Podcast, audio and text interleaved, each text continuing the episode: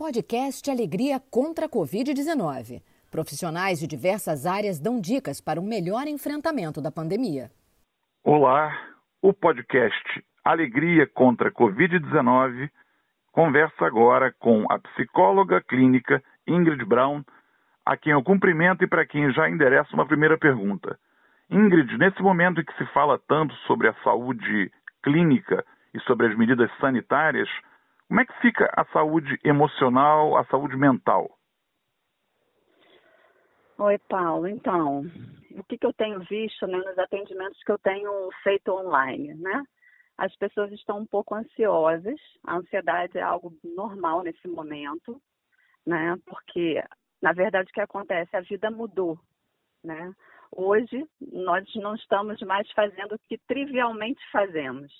Hoje nós temos que pensar agora e começar a discernir as coisas vitais para a nossa vida. E isso é muito difícil, porque a gente não está acostumado a isso, a gente não está acostumado a fazer esse contato interno. Né? E ficar parado em casa, ou com o marido, com o filho, com mãe, com o pai.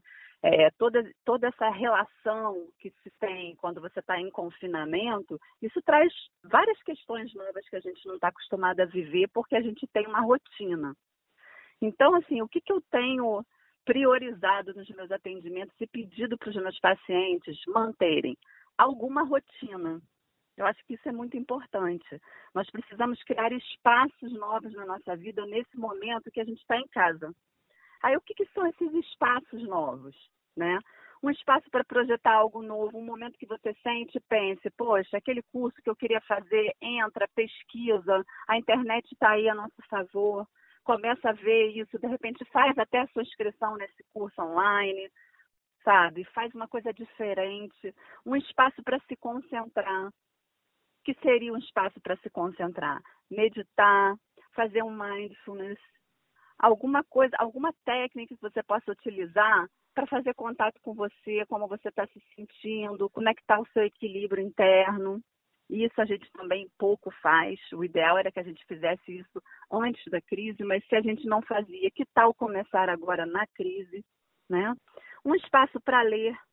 Às vezes a gente fica sem tempo para ler. Esse é o momento de fazer uma leitura, refletir sobre alguma coisa nova que essa leitura vier a trazer, né? Um espaço para curtir as pessoas que estão confinadas com você, né? Que são jogos de tabuleiro, mímica, cartas, vamos rir, vamos brincar, vamos estar junto, vamos nos relacionar bem, né? Eu vejo as pessoas tendo brigas em casa porque antes não estavam acostumados a cozinhar, a lavar louça, a passar roupa, a fazer uma faxina, e aí um fica pressionando o outro, cobrando do outro atitudes que não tinha antes e que querem que tenha agora.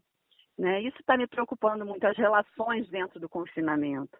Né? Então a gente deve criar um espaço para conversar, entender o que, que o outro está sentindo, porque todo mundo está ansioso, ou é por questão de não conseguir ficar em casa confinado, ou é porque financeiramente vai ter algum problema com a crise depois, as pessoas que são autônomas, que, que dependem de uma constância no trabalho. Então, assim, a gente tem que entender qual é a, a complicação do outro nesse momento, porque saúde emocional é muito individual. Eu, por exemplo, né? O que, que eu estou fazendo? Eu estou procurando entender o que, que me equilibra. Me equilibrar é dormir bem, estou fazendo isso. Comer bem, estou tentando fazer isso. É, meditar é algo que eu sempre faço. Então, estou conseguindo pegar um pouco de sol. Ah, eu estou confinada em casa, no apartamento. Não tem problema, vai até a janela, pega uns 15 minutos de sol, vai até a varanda, pega uns 15 minutinhos de sol, entendeu? Passar o tempo com os meus gatos, isso para mim me equilibra, me acalma. Estar com eles, fazer um carinho neles, deitar um pouco com eles, isso é bom para mim. Estar em família é bom para mim. Ler um livro, eu estou me exercitando em casa, pelo menos fazendo algumas coisas que dá para fazer. Eu vi outro dia uma amiga minha fazendo um agachamento com a ração do cachorro nas costas. ela está tá criando espaço, entendeu? São improvisos, né? Dela né? Você cria espaços para sua criatividade. Então ela está fazendo algo que é para o equilíbrio dela, né? Para a saúde dela, mas está usando outros artifícios que ela não usava antes. Agora, então, é Ingrid, eu hum. deixa eu te perguntar, você está falando quase como que preventivamente para quem está é, com a cabeça acima d'água, vamos colocar, colocar, as coisas assim, para que a cabeça não afunde. Mas hum. e para essa turma que afundou? Para quem está deprimido ou para quem. É, o que, que, dica você pode deixar aqui? Quer dizer, eu não sei se nos teus atendimentos você já se deparou com alguém em processo de é, se deprimir, de estar caminhando para uma depressão. O que, que essas pessoas que estão com a cabeça meio abaixo da superfície devem e podem fazer? É, aí é, é aquela coisa, né? Aí o que, que eu acho que é importante nesse momento, né? É, ou você se conscientiza, aceita e tenta esse equilíbrio que eu falei anteriormente, né? Ou então você precisa de artifícios externos que te tirem um pouco desse, dessa realidade. Que isso também funciona. Né? O que seriam esses artifícios? Vai ver uma série, vai ocupar a cabeça com outra coisa para não afundar muito nos seus pensamentos. Então, assim, traga novas coisas para você. Um livro também seria ok, mas assim, mais uma série, vai jogar um videogame, vai fazer alguma coisa que te tire daquela sensação, te tire daquele momento, só para dar um start. Né? Claro, né? claro porque na verdade é, é, um momento difícil, é um momento que você se sente vulnerável, impotente, né? Mas assim, o principal é aceitar que a gente não tem o controle de todas as coisas. É, eu fico e, pensando isso, muito, desculpe. Veio para mostrar bem isso. Claro, uhum. claro. Desculpe a, a te interromper, mas eu fico pensando muito nas pessoas de mais idade que é, diuturnamente ouvem que eles são o tal do grupo de risco, que eles estão mais propensos a contrair a Covid-19 e, consequentemente, são uh, as maiores vítimas em termos de letalidade. Como é que fica a cabeça dessas pessoas que, em alguns casos, vivem sozinhas e estão se sentindo com a espada no pescoço? Sim, elas estão vivendo o medo, né? É, é, algo assim, eu estou vivendo isso com o meu pai. O meu pai, ele tem diversas doenças crônicas, né? E, e ele, pela primeira vez, eu estou vendo ele com medo. E o que é que você né? faz? O que é que você consegue dizer a ele com a experiência que você tem de consultório, de psicologia analítica? O que é que dá para você passar? Embora a gente saiba que casa de ferreiro o espeto às vezes é de pau, né?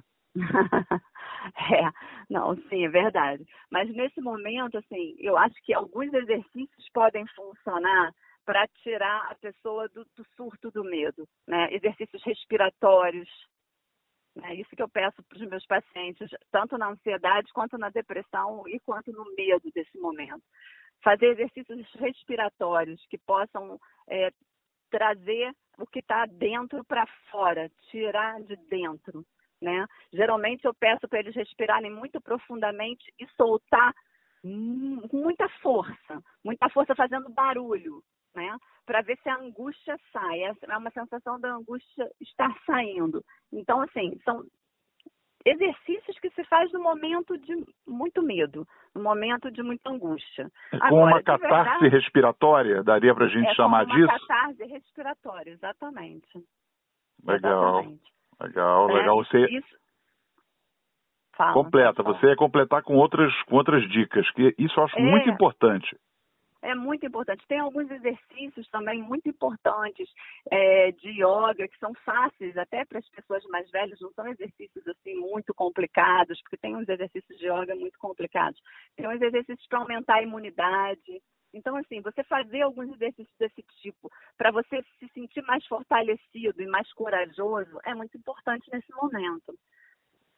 Vai passar, não vai? É, tudo passa nessa vida. Né? Tudo passa. Tudo, tudo passa. passa e a gente vai conseguir sair dessa. Mas a gente tem que buscar, cada um de nós, dentro do quadro de cada um, a gente tem que buscar o nosso equilíbrio, porque ele existe. Então, às vezes, feche um pouco os olhos, faz contato com o que está dentro do coração e fica bem com você mesmo. Esse é o meu, o meu é, conselho, vamos dizer assim, que eu não costumo dar conselho, mas acho que nesse momento é válido. É, fica com você mesmo e acha força aí dentro, é o principal.